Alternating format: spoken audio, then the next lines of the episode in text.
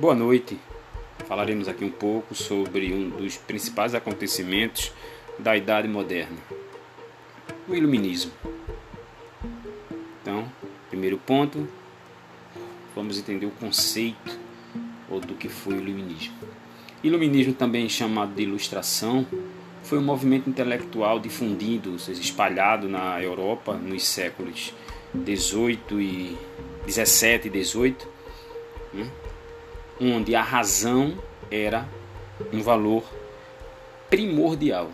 A razão, o uso do raciocínio, o uso do pensamento científico em contraposição ao conhecimento relacionado à religiosidade. Então, é através deles, ou seja, é através da, da razão, do uso da razão, que os iluministas acreditavam que a sociedade da época ela podia chegar à liberdade, ao progresso e à felicidade. Então, essa ideia do uso da razão para se chegar à liberdade, ao progresso e à felicidade, chamamos, podemos chamar de racionalismo. Dessa forma, os iluministas acreditavam que a sociedade estava mergulhada na ignorância, na falta de conhecimento, ligada à questão da tradição e ao conhecimento baseado na autoridade de pessoas que possuíam privilégios. Certo? Então, nós teremos aí é, autoridade como sendo algo relacionado ao, aos privilégios sociais e os iluministas não concordavam com isso. Para eles, o mundo estava mergulhado em superstições, que era fruto da ignorância e da irracionalidade, da ignorância de não saber e da irracionalidade de não usar a razão. Para eles, só através do uso da razão a, a sociedade poderia ser libertada. E com o passar dos tempos, teríamos uma sociedade esclarecida, uma sociedade voltada para o conhecimento a crença num progresso constante os fazia otimista. Hum? A maioria acreditava em Deus, que era o relojoeiro do mundo, do universo, como se acreditava. Era ele quem criou o mundo e pôs para funcionar. Eles defendiam a necessidade de conhecer seu funcionamento, a necessidade de conhecer as leis naturais. Daí, por exemplo, o desenvolvimento da física. Os iluministas também se opunham ao antigo regime, baseado nos privilégios da nobreza e do clero. Ou seja, eles eram contrários àquilo que ficou conhecido como o absolutismo.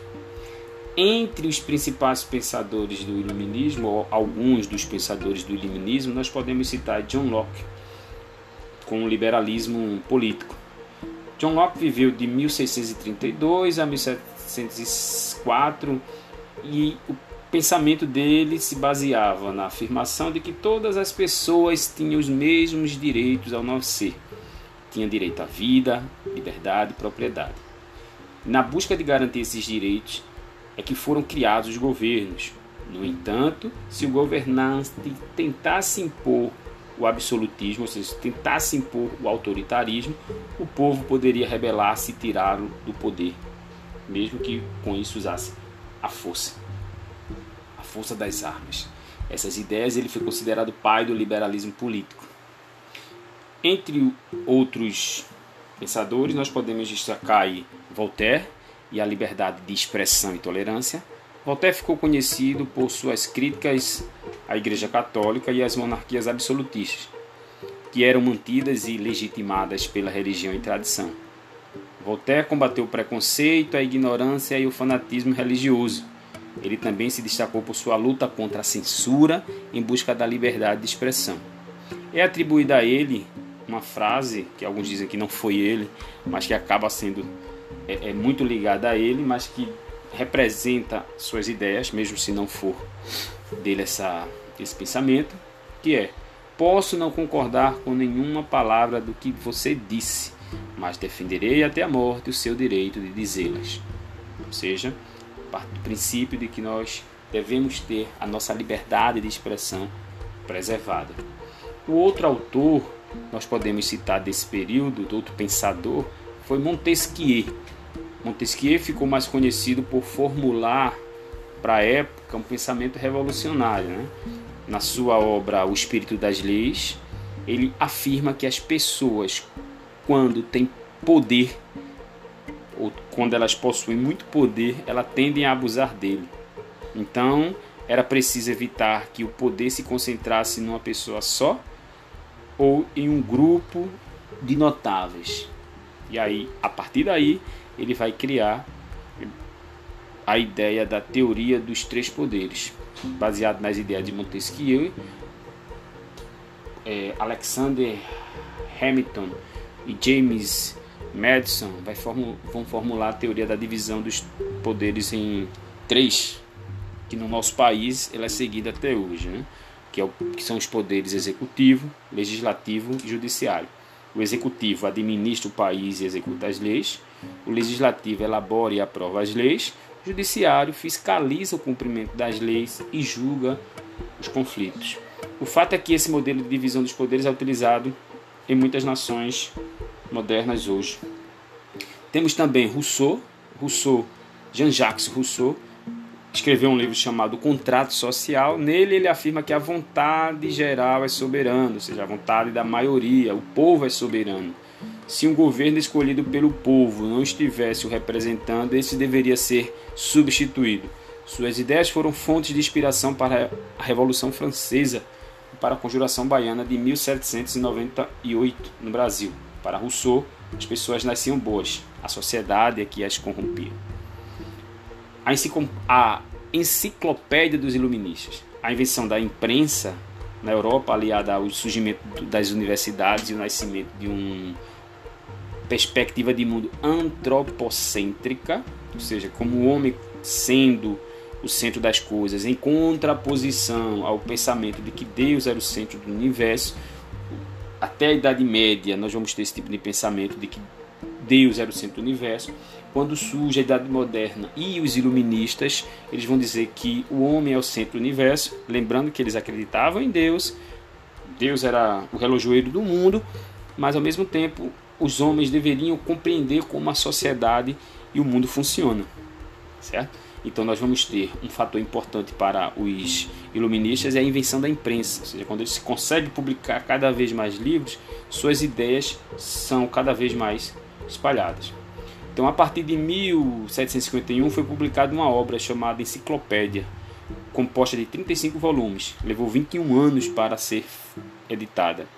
A ideia da enciclopédia era juntar todo o conhecimento possível da época, mais ou menos aquilo que a gente encontra hoje no Wikipedia, né? que é uma plataforma lá da internet onde se tenta reunir o conhecimento da época e é algo é, é voluntário. As pessoas que quiserem vão lá e colocam as informações sobre determinados conteúdos. Mas no caso dos iluministas, no é, Diderot e D'Alembert, eles vão coordenar essa obra juntando todo o conhecimento da época, tentando juntar todo o conhecimento da época em que viveram, nesses 35 volumes.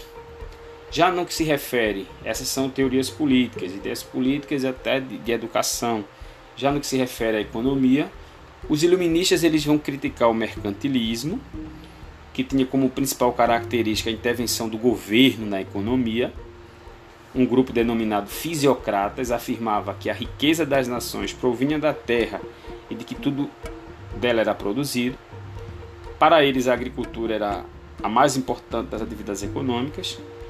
A economia era regida por leis, dentre elas a mais importante era da oferta e da procura.